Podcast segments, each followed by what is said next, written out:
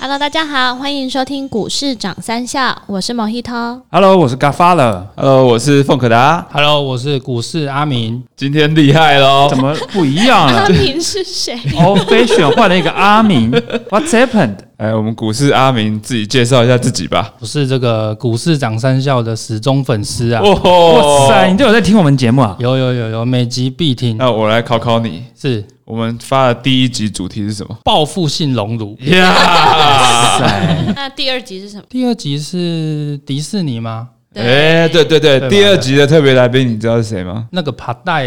爬带公主。哎，这是对对对哎，这是真粉丝哎，对对对，真的啊，真的听得很认真真。的真的。对，这是真粉，不是随便说说的呃我觉得很失望啊，没有看到空姐，没有哦。Cool Meal。哦，Cool Mail，各位听众还记得 Cool Mail 吗？我们前几集教你的 Cool Mail，对如果你听不到什么是 Cool Mail，请你回放到前两集。没错，里面就有教你怎么把空姐。那今天阿明来我们节目，要跟我们讲什么主题？我要讲一个投资与信仰之间的心得分享啊。投资与信仰之间，投资跟信仰有关系哦。所以说你就是呃去那个龙山寺，然后把不会把出一个数字，然后就买股票这样子。其实跟宗教还蛮有相关的。我觉得很多东西在投资上面，你如果没有一个很坚定的信仰的话，你很难把你现在的策略执行到一个非常完好的一个地步。那以今年的这个新冠疫情来看的话，就是我自己讲我的例子啊，它股价大跌下来之后，我本来以为我是非常相信价值投资的，可是我在低档的时候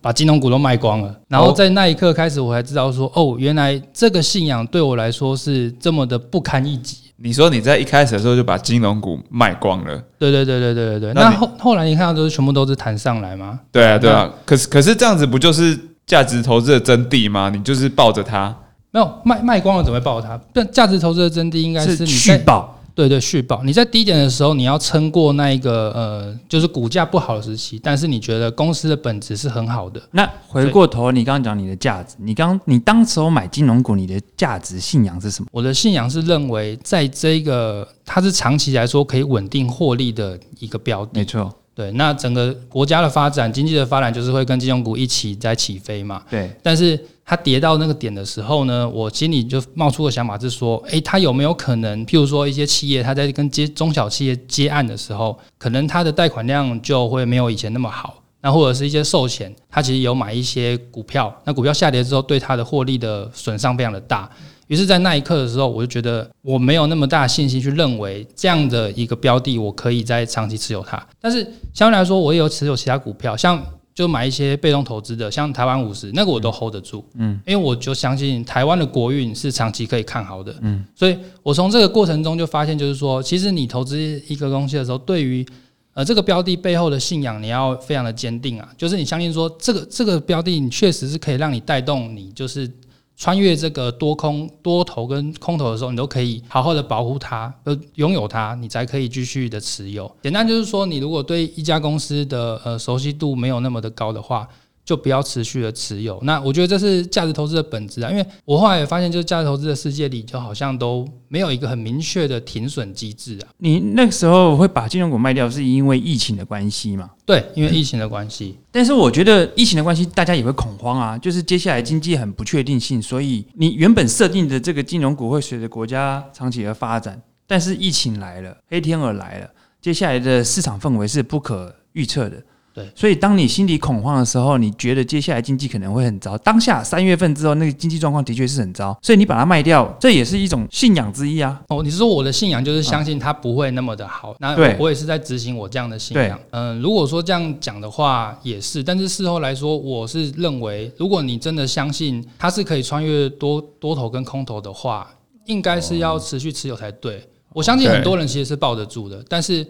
那就是你心中对于金融股的一个信心是有没有到那么那么看的那么那么的持久。所以真的好的股票，就是你有信仰的股票，suppose 它是可以经得起这些多头跟风风雨雨的考验，经得起多头跟空头的考验。但是我我认为，就是这个是价值投资的一个，你要做价值投资，你就必须要提认到，你就必须要做到这样的地步。对对，就是没错，我觉得这样子是很对的。我前几天听到一个朋友，他是在投资界，那他说他的主管就是这种说法，他说他只要看了一个公司。他彻底的研究完之后，他就不管杂市场上的杂音，即便市场上有任何杂音，他不管，他也是一样续报。但是回过头来看的话，这种股票当他研究够扎实、够相信它，未来都是报酬都是翻倍起跳的。对我，我非常我非常佩服拥有这样的能力的人，以及这样毅力的人啊。就是我觉得像巴菲特也是一样，他基本上就是把年报跟这些财务数据都当做是漫画书在看的。每一家投资每家公司之前可以把他过往的历历年的这个年报都看得非常仔细。那我是觉得我自己没有办法做到这么这么这么深刻的基本面研究，以及就是对于他后续的呃，比如说有些巴菲特他还会再进入这个经营层去去相关的，就是他有对未来这些展望都有一些相关的他一些想法嘛。那我觉得我是对于商业的一些扩展的本质，就是没有看那么深入。那我认为在这样的一个信仰之下，就信仰还不够那么坚定之下，我觉得采取价值投资就会有一定的盲点，这是我今年体悟到的一个心得，所以。我现在慢慢投资比重都是转向，就是以波动投资、价就是波段操作为主啊。所以说你已经开始背弃了价值投资这样子吗？对对对，可以这样说。哦，所以就比较偏短期波动操作。欢迎你加入波段操作的行列。对对对，但但是我还是要买迪士尼。对，哦哦，这是你的你的波段操作只限于台股吗？还是指美股也会波段操作？啊，其实都会，但是我目前是比重是台股比较多啊。OK，你的波段操作通常你持有的股会会多久？以就是今年疫情以来的话，大概都是十到二十天。其实我不会设限说一定要投资要多久，只是说它要涨多久我就放多久嘛。对，没然后讲说。平均有些大概被二十天碰到停损就卖掉的话，大概就是十到二十。对，我觉得波段操作最重要一个点就是停损，对，对不对？这也是我认为价值投资后来没有办法让我这个信仰再支持下去，是因为我觉得价值投资的停损就是你要确定这家公司它的价值已经不再那么好了。嗯，对，你要很确定，就是说，哦，它你本来预估，假设它明年每年都可以固定赚五块，但是它现在已经变成是每年只能赚三块了，在这个时间它的价值改变，你才有必要把它卖掉。如果没有到这个时刻的话，它价格跌到哪里，对你来说，它如果明年都是赚五块的话，那现在继续跌很便宜啊，你要继续减啊，对啊。但是我觉得我自己没有这么大的信心，可以让我说，哦，越低点我赶快来买哦，这样子。对我也没办法做到这样，所以说我我也是选择波段操作。对对对，我就有点算是加入凤和的，而且我 我觉得我我我同意这个观点，尤其我觉得台股的市场比较浅碟型的，比较容易受市场的消息跟筹码面去暴涨暴跌，所以我觉得持有台股应该撇开大型的全职股，所以我觉得如果你是一般的公司的话，我觉得波段操作应该还是。是让你觉得就是比较容易赚到钱。那你刚刚讲到说投资这个停损停停损点你怎么设定？停损点的话，我一般都是一个原则，就是我不会让亏损单笔亏损到十趴以上。就是你当时候买的成本价，对，离离它的就我要停损的距离就是要在十趴以内。那这个停损的这个距离是怎么决定的？这个点是怎么决定的？就是透过回测，就是去看它过往的这些股票的一个股性。譬如说，这只股票的股性，它就是每次在跌破二十日线的时候，它它跌破它就挂了。那你就可以把二十日线当成是一个二十日均线呐、嗯，嗯，当做是一个指标啊停停损点。那如果说你现在的价格，二十日均线是一百块，那我们现在的这个价格是在一百一十块，那停损就十趴嘛，对，大概十趴，那大概就就是可以，这就是我可以考虑的标的。但如果现在这个二十日均线是一一百块，但现在价格已经到一百二了，那我就不会买了。对我来说，我要承受的风险就二十 percent。嗯，对对，所以事先决定了你的停损点在哪里，然后再去想说你要买在哪一个点，这是我的投资。嗯对对。那我再问一下，你会停利吗？停利的话，我是用分批的方式啊。哦，你说可能涨上去先卖一半，对对对对对，哦就是有个今天放大量了，然后一个红 K 出现，那就先卖一半。然后放大量了之后，你不会它你不会预期它隔天又继续涨吗？对我像那个这一波那个大血光啊，嗯我我就我就被洗掉一半筹码。哦，对不过有赚也不错啦。对，但是一般就是就是放着。对，但是这个就是你的风险的选择嘛。嗯对啊，就是你你自己觉得说你对它的呃信心没有到说，因为我那时候是觉得目标标就两百块，那到价之后我就我就出掉，但是没想到它后来，因为今年有一个梗图嘛，你们应该都有看过，就是呃做波段都是说我们要去头去尾吃鱼身嘛，对啊，对啊但是，今年那个那个鱼尾超大的，对对。对对，所以今年很多标的都是在那个鱼尾很大的情况下，你没办法你就 miss 掉这一块了。对对，其实我觉得股那个阿明这边说的很有道理啊，因为像我我也我也我个人也是觉得像呃，不管是你是这种价值投资型还是波段型的操作，其实也都是信仰。价值投资型的信仰呢，就是你要坚持住对于这只股票的信仰跟热情，不管是它腰斩再到怎么样，你只要觉得它这只股票基本面体质还是很好，明年还是赚很多钱，那你就应就应该持有它，或是反而再加码它，对它这种忠贞不渝。那新贵股票可以价值投资吗？新贵股票，我们来问问看，这个 阿明认为新贵股票价值投资怎么样？我自己是没有玩没有玩新贵。恐怕没那个心脏我。觉得这个更需要你对基本面的更深入的了解，嗯或者是是你就是哦，我因为很常在价值投资会想一个问题，就是说价值投资都很常说它的价值就是到一百块，那现在价格只有五十块，我就一定要 hold 住，就持有它。可是我心想说，我怎么会知道它最后价格就是会到价值就是有一百块？嗯，因为我又不是公司的内部人，它里面的人像今年不是康友就变街友嘛，对啊，对啊，对啊，所以其实很多东西很难知道啊。对对对对那我我也是这样想的。如果是波段投投资的话，对我而言就是十趴以内我一定砍掉。对啊，你就没差啦。对对对啊他他继续跌下去变街友，我们也都不干我的事了。对啊，对所以刚刚讲了价值投资的真谛，那波段投资的真谛就是你停损一定要快刀斩乱麻，一定要直接砍，不要藕断丝连。你不要千万不要想说哦，今天是跌下来，明天可能又回弹了，我再放一下好了。通常都不是照你想的方式走，通常又是再往下再一根。对我我我其实初期的时候，我也是会很长就熬单啊，就是说你到那停损点，想说，哎、这已经跌到这个点位了，可能会弹一下吧，再弹个三趴我就走，结果就是再跌十趴。我觉得我要解决的方式，后来想到一个、啊，就是说你就先砍嘛，那如果它真的再涨回来，你再接回来嘛。因为你你通常会买这只股票，是你本来对它短期内近期的基本面你也看好。那如果基本面没有太大改变，只是技术面的变化的话，那现在是技术面转弱，所以你卖掉，后来技术面转好，你再卖回来，这两笔是不同的交易，那就要把这个交易的方式是切开。我觉得对于保障你的资本的话，当然你一定会承受比较多的成本，是因为你一定砍到比较低，卖到买到比较高嘛。那，我是觉得你要做波段操作，你就要承受这个成本。对啊，没错啊，假设你今天有一档持股，你报你你买了它，它一直上去。假设今天哪一天它你开盘九点一开盘，你看到它今天是一个长黑下来，那你要续留吗？还是你你看到你你这这档股票是连涨了好几天了，但是今天一根黑 K 下来，而且又有量，你要怎么判断说我要不要走？对我而言，像嗯，今天也算是跌了一天嘛，对因为昨天昨天美股股跌很多，对。那我今天早上的策略，我就先想好，就是说，对于我而言，它只要没有点到我原本预测的停损点，我就不卖，OK，对，除非它的基本面，我原本看好它基本面。呃比如我觉得它的呃八月、七月营收、八月营收都会很好，可是最近即将要开出八月营收了嘛，嗯如果八月营收开出来，哎、比想象中还烂，嗯，那我可能就会不管，就会就不管原本设定的十趴，这就先跑掉。嗯，可是如果这些状况没有变的话，基本那我就继续抱着啊，因为像其实像昨天的大跌，其实市场上也没有一个很明确的原因。原因对对，就像是是就是多杀多嘛，那就是很多美股操盘人他们就是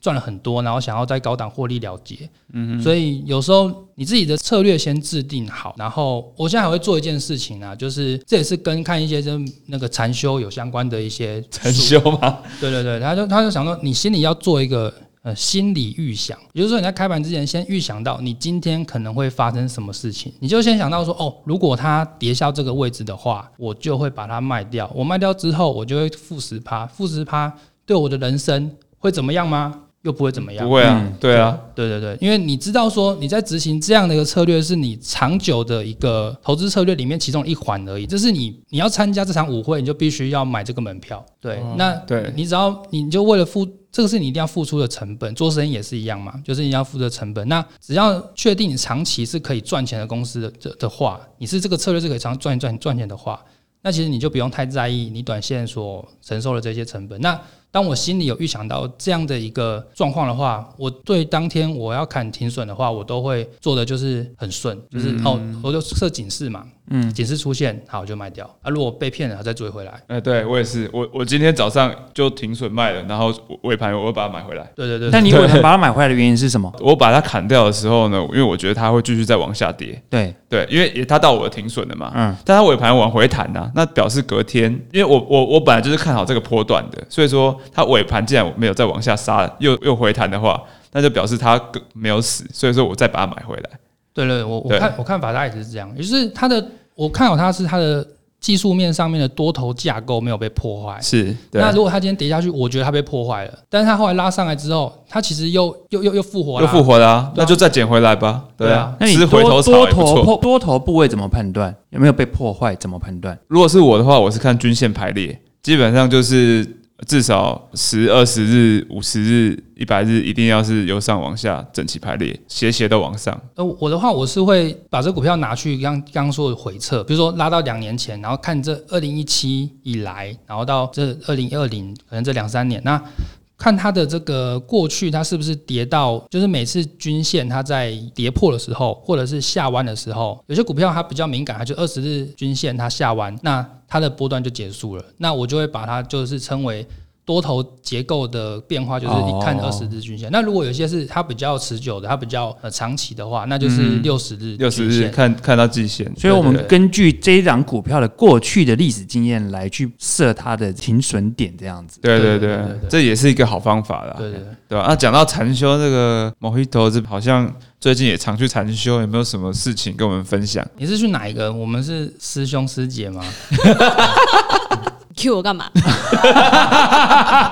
好了，刚刚不是，不过我相信各位听众一定会刚刚刚刚阿明讲的非常精彩。你刚刚有讲到一个去头去尾留余生，这个是什么意思啊？就是说一段波段，假设它是从提到一个低点是二十块好了，对那之后涨到两百块，对，但是我们技术分析，它在一个底部会突破的点位，可能是从二十块它涨到四十块的时候，它才会一个明确的底部成立之后突破。那价值投资人可能在二十块就买到，但是我们波段操作人可能在四十块才买到。那到时候它涨到两百的时候是一个最高点，可是呃波段投资人不会在这么聪明的在四在两百块的时候你就知道这个是高点把它卖掉，你会一定想说这个波段还会再延续，对，所以你会等这个到两百块的时候，它可能在上面打底，然后打底之后可能打到一百八十块，跌破那一百八十块的颈线之后，你才把它卖掉。所以如果是价值投资人，你可能可以赚到的钱就是二十到两百，嗯，但是以波段来说，你就四十是到一百四八十，到一百八。对这就是所谓的余生。但是今年偏偏鱼尾非常的大，你你会看哦，价值投资人这样子获获利的力度好像比较多，可是价值型的投资人花的时间成本就会比较长。可是波段型的投资人，他可能做完这段之后他就跑了，但是他还有时间去做下一支的这一段。其实波段投资人就是用最短的时间获取最多的金钱。对，我我其实想跟听众分享的是说，我觉得没有一定好的方法，只有适合你自己的方法。就是很多我其实看蛮蛮不爽，就是有一些论坛就是会在那边嘴说，按，你们价值投资的就是。呃，都都都不会停损啊，然后你们都自以为你们都怎么可以看得那么长啊？然后价值投资也很爱酸，就是一些做不完，你们看技术分析根本就没有用啊。但是我是觉得各方面都有这方面的神人，在某个领域都会有很强很强的，可以透过这个方式他就赚的超多的。可是我们作为一个就是呃投资人的话，我们要做的就是你选择一个你相你相信的方法，然后常常去执行就好，然后你不要去管别人用什么。很多人都很爱嘴别人，你看这方法不对，你应该要怎样怎样。对对我觉得这都对对对很无聊，而且你要坚持你的方法，对坚持你的原则，该怎么做就怎么做。我觉得这些讲起来都很简单，但是真的要坚持，我觉得真的要禅修，你才可以让你的心情就是真的静下来，然后完全像我刚刚讲那个心理预想的实验，然后我我早上也会做一个呼吸法，哦，哦，对对对，呃，教教我们各我们的听众投资人，其实很简单，我觉得因为很多人都在推广，就是就推广就是说你要做那个冥想嘛，嗯，可是冥想就是你要把坐在主位置上，眼睛都要闭起来。可是你有时候上班干嘛不是那么方便的时候，有一个方法我发现更简单，就是五秒呼吸法，就是你现在先吸五五秒钟，然后然后憋气五秒钟，然后吐气五秒钟，然后再憋气五秒钟，然后再重复刚刚的，就是在吸五秒钟，停五秒钟，吐五秒钟，停五秒钟。那这样的轮回，我大概会一天大概早上的时候，就开盘之前，我就坐在位置上，然后就做五分钟。所以这样可以让你比较心平气和。对，欸其实我要睡觉前，我睡不着觉，我都会做这个，做我也会做这件事、欸。那你有就这样比较好睡，对不对？对啊，这样子，这我每次这样吐完，差不多十轮，我就会睡着。我是让自己的心情静下来啊，然后哦我会在笔记本上写一些，就是哦，我最近犯了什么错，然后我最近那个听别人的名牌买了什么，我没有用我自己的方法，对对对然后或者写说我不按照纪律，我居然跌到停损的，我没有卖掉，我该死，然后我就会把这些东西写下来，然后在开盘之前就先看这些东西，说我犯了这么多错，我不能再犯这些错下去，因为我如果犯这些错下去，我都会把这些记录都会留到我的交易记录里面。那这样子，未来的我就会嘲笑今天的我，我不要再让未来的我嘲笑今天的我，所以我必须要把我每一个策略都做得很到位。我不管它会不会赚钱，我就是要把现在事情做好。做好比赚钱还要重要。我分享一个故事啊，就是两个网球选手他们在比赛的时候，你就跟买股票一样嘛，你一张股票交易的，一定有人买，有人卖嘛，那都一定是有一个人赚钱，有一个人看错嘛。对，那网球选手也是一样，在场上的时候，一定有一个人赢一个输嘛。但他们是什么样的信心可以让他做坚持到最后？我觉得见到最后那个人，除了他本身记忆很好之外，他的心理素质也要很高。所谓心理素质很高，就是他不会去计较说，对我上一球打得怎么样，或者是我今天要在几球才能赢。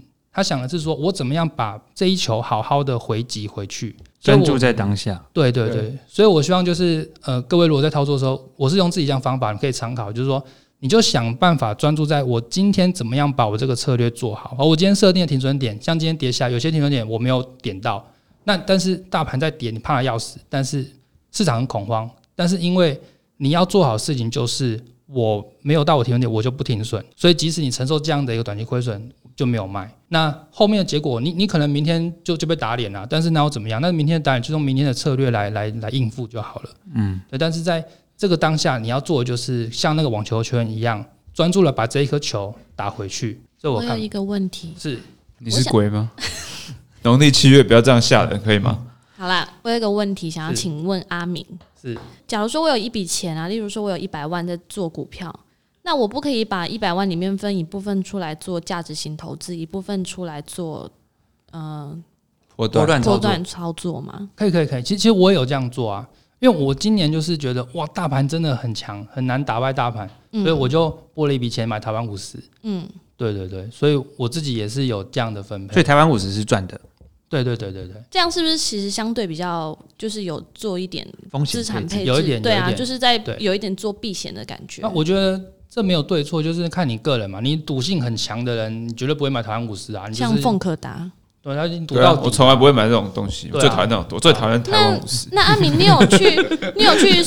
呃，就是算过说你这个报酬率是哪一个部分让你赚到比较多的意？思是价值投资比较多，还是波段操作赚的比较多？哦，如果是因为波段操作是最近才比较积极做的一个方方法啦。嗯那以波段操作今年的绩效来说的话，是没有打败大盘，所以我觉得还有很多要努力的空间啊。那哦，那个如果是价值投资的话，过往的成绩来看的话是，也是跟大盘比，我没有特别去比过啦，但是就是有有有抓到几只涨比较多的，就还还还还 OK 这样子。我觉得我常常会犯一个错误。我记得我去年在买股票的时候操作的蛮顺，但是我觉得我去年有个机遇很好，就是我会分批买、分批卖。但是我我不晓得我今年发生什么事，我一个 timing 看好一只股票，我就喜欢全部进去，想要卖股票就全部出来。但是我觉得这个风险还蛮大的，就是这样的方法好像没有让我赚的钱比分批买跟分批卖还要来的多、欸。我觉得分批买位还在学习啊，因为我觉得分批的加码点要怎么决定，我我不是很很能够抓到那个点，因为我通常心态都是想说，好，你这一波涨上去，你在突破点做波段了，就是会进场嘛，嗯，那我再来就是想要等的就是你什么时候回档的时候我再来接，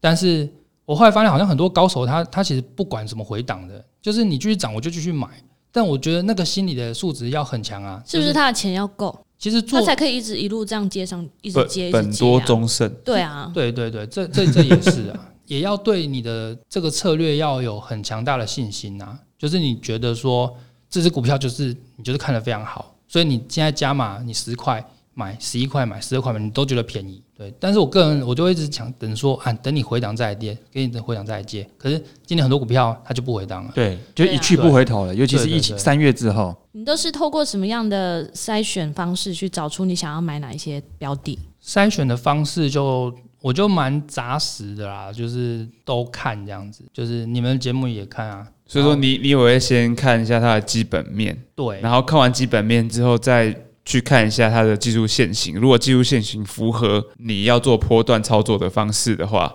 那你就会进场，是这样子吗？我觉得都有，像我有固定用几个网站，就是它就是从基本面去筛股票，这个方式其中一个。然后另外一个就是我有时候就是看呃今天呃比较有突破新高的个股，有些网站也会整理这些内容嘛。这个这个方法就是从技术面去筛。其实我觉得不管从哪个方向筛都都可以啦，就是你在有捞到一个股票，你就看到它觉得很好，你就先把它写下来，再去研究说，哎，它为什么最近的毛利率会不不错啊？或者说最近为什么它可以在大家都跌的时候，它相对是比大盘强，然后就找出它为什么会强的原因。那你觉得这原因能不能持续？可以的话，你就可以考虑买它。哎呦，那我曾经看过有人啊，就是那看盘软体啊，前面几个都是涨停板，所以我觉得有些人是在全部在 focus 在强势股，然后再去分析说，哎，这些股票为什么涨停板，然后是不是还有漏吃是不是？对对对，有些在追这个动能型的，追的很积极的，就会这样子看。对啊，所以说其实波段操作这种短脆操作，其实也分成很多类型。对对，我我觉得我是所谓波段操，但我还是比较是中长线一点的，因为像刚刚讲的，就有些人是做那种追那种涨停板的嘛，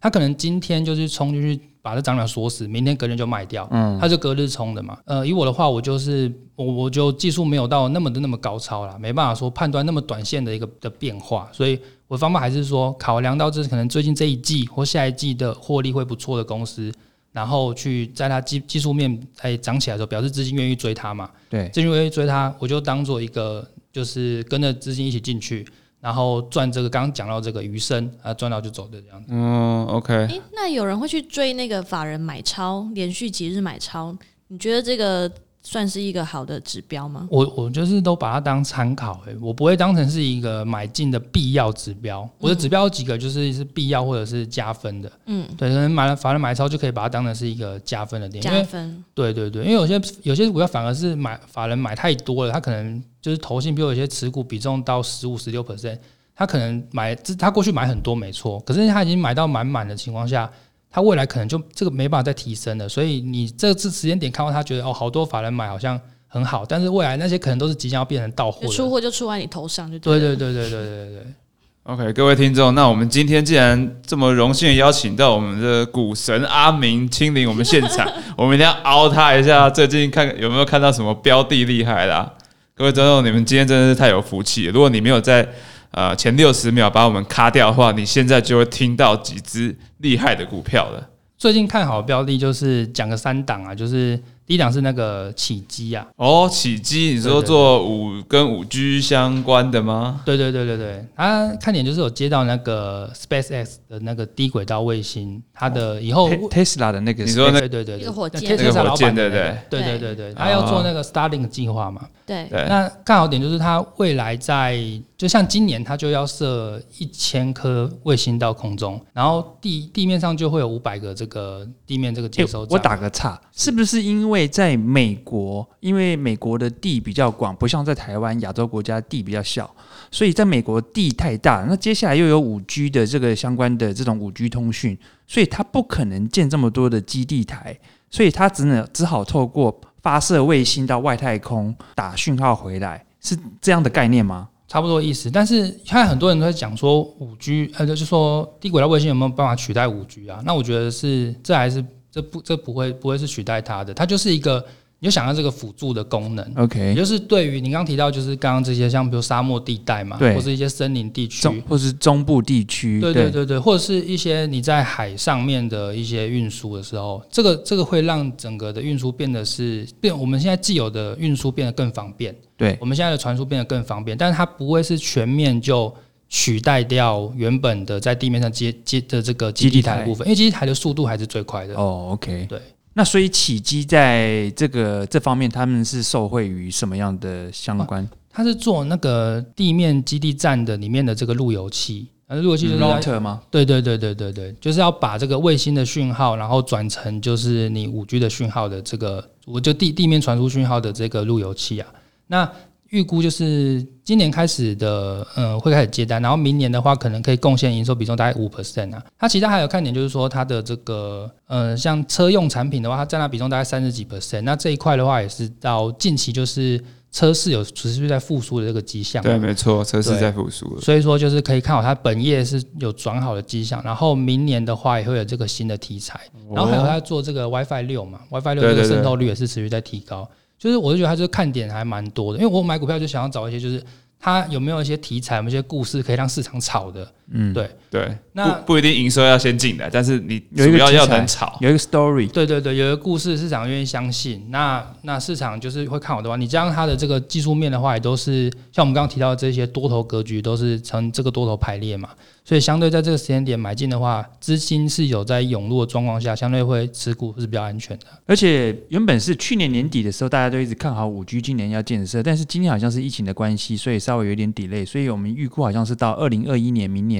五 G 这方面好像是会蓬勃的进行，不管是基地台相关的设备等等，就是都是会开始慢慢陆续的出货这样子。对对对对对，像大陆的这个基地站也是今明今年跟明年都是会成长很快的。那除了起基之外，还有其他的股票吗？有一个就是从你们这这个节目是发想的那个报复性隆乳嘛，哎我我我有在看那个、台湾也有隆乳吗？没有没有报复性美容啊。其实我那个是、哦是先看那个立丰啦，但是我、哦哦哦但是对对对对立丰它是在那个中国跟台湾市场都有做那个对啊，对啊，对，对，那美容诊所的，但是它的那个它的那个复苏的力道还是没有那么快，它到这个七月的时候，营收的这个 Y O Y 还是还是呈现衰退到二十 percent 啊。嗯，那我后来就看它相关的就是另外一档叫大疆啊。那大疆的话，它它就不是做诊所的，它就是卖产品的，卖这些。八四三六的大疆嘛？对对对对对就是卖这个美容产品啊、面膜的啊。对，那相对来说，它的这个以一到七月的这个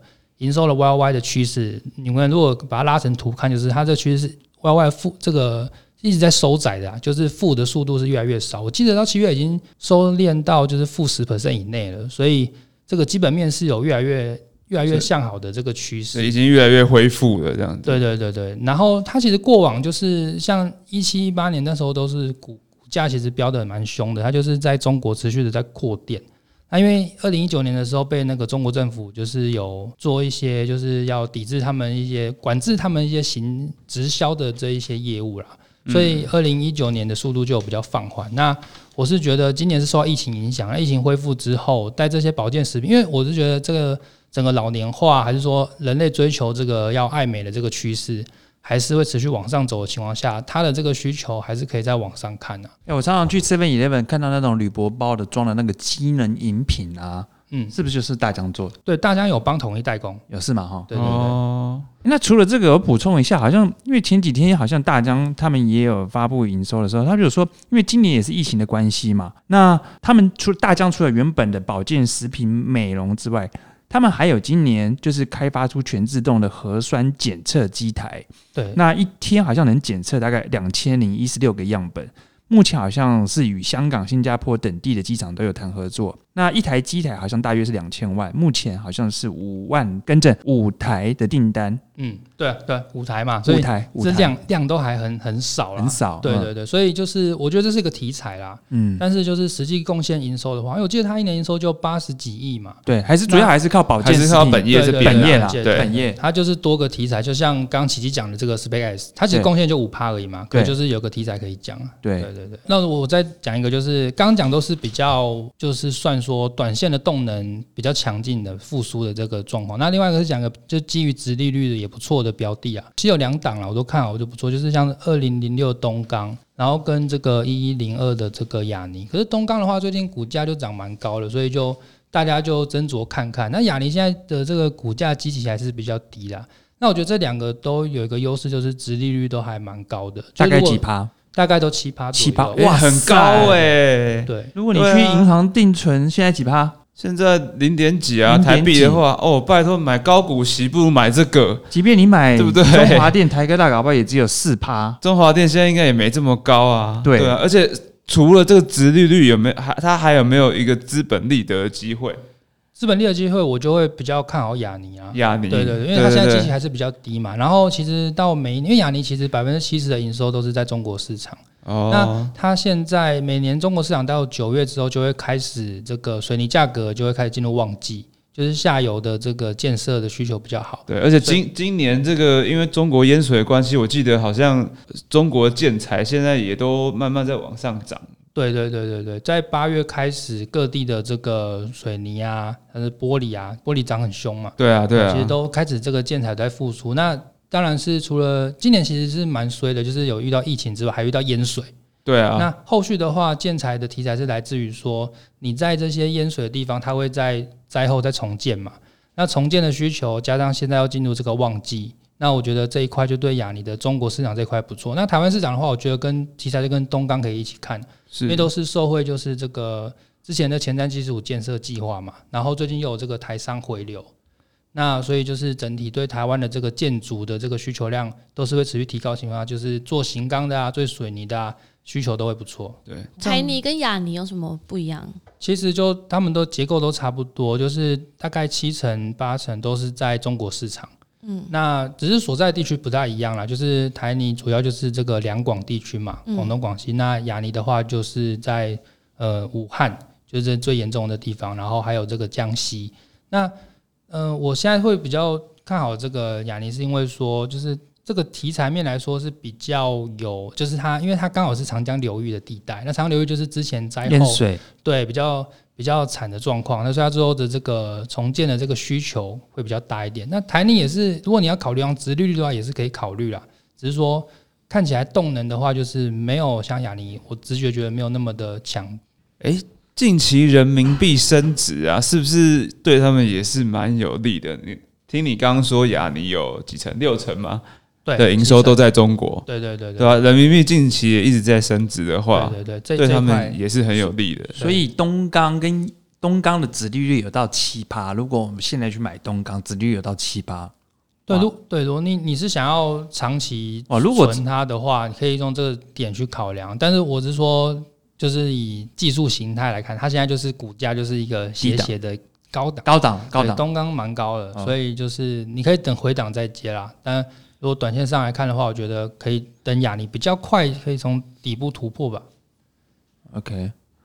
那你刚刚讲到这个钢铁就是建设等等之类，哎、不好，插个，就是最近也很夯的一个话题，就是啊、风风力发电。那风力发电他们要建那个海上的那个那个风转，那个叫什么？嗯，嗯嗯那个叶片。叶片啊对。它是也是要钢铁。那台湾的钢铁，台湾在做这些钢铁的，好像是只有几架而已，对不对？对对。世纪钢。世纪钢跟九九五八、世纪吧，对。对跟跟什么？世纪？跟东钢、中跟中钢。钢，对对，钢只有这两家有做，只有这两间有做。对对对。对，哦所以最近这个那个世纪钢也很强嘛，对，因为风力发电的关系。现在就是拜登嘛，拜登就是说要绿能绿能政策嘛啊对。不对？所以刚刚讲到，如果投资人想要比较稳健一点的，他想要做直利率的话，他就可以选择像东钢、亚尼甚至台泥作为这个投资的的操作。对对对，因为至少在今年、明年的这个获利展望来说，它不会有大幅的成长，可是这个需求是很稳的，所以就是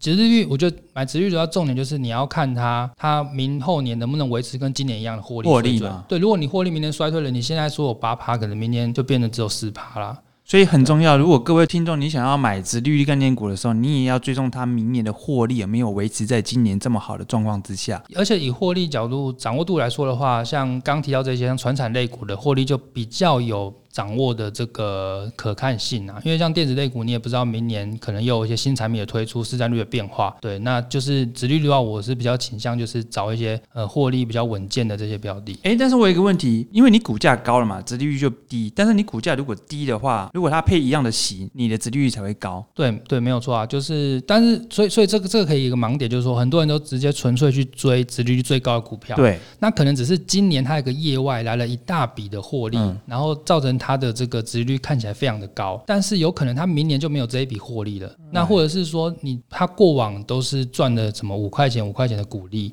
那假设到明年的时候呢，因为它的一个经营结构改变，或者是市占率变化，我觉得就像提到，就是刚提到这些电子股或者是生技类股，它们都变化都很大了，所以你操作这些变化波动大股票，你就不能用殖殖利利率率来看来。看，我觉得今天这集非常有深度，对不对？对我都一直很认真在听阿明讲话，已经认真到我都不想讲话了。我记得我们前六集都在冷消尾，对都在 豁然冷消尾，对对对今天非常有深度哦这一集。我真的是听得非常认真。谢谢阿明今天造访我们股市长三校工作室，谢谢对股市，对对对谢谢股市长三笑邀请我啊。好险好险，我们有这个神人粉丝啊！真的，我真的觉得我们的粉丝好厉害哦。对啊，各种厉害的都有哎、就现在是要报名，随时上节目的可以上什么官网？可以可以可可以以到我们的那个脸书专业，然后私讯给我们。对，也欢迎大家加入我们股市长三校的脸书社团，是社团哦，不是粉丝专业。你可你也可以在社团，如果有各种各种问题的话，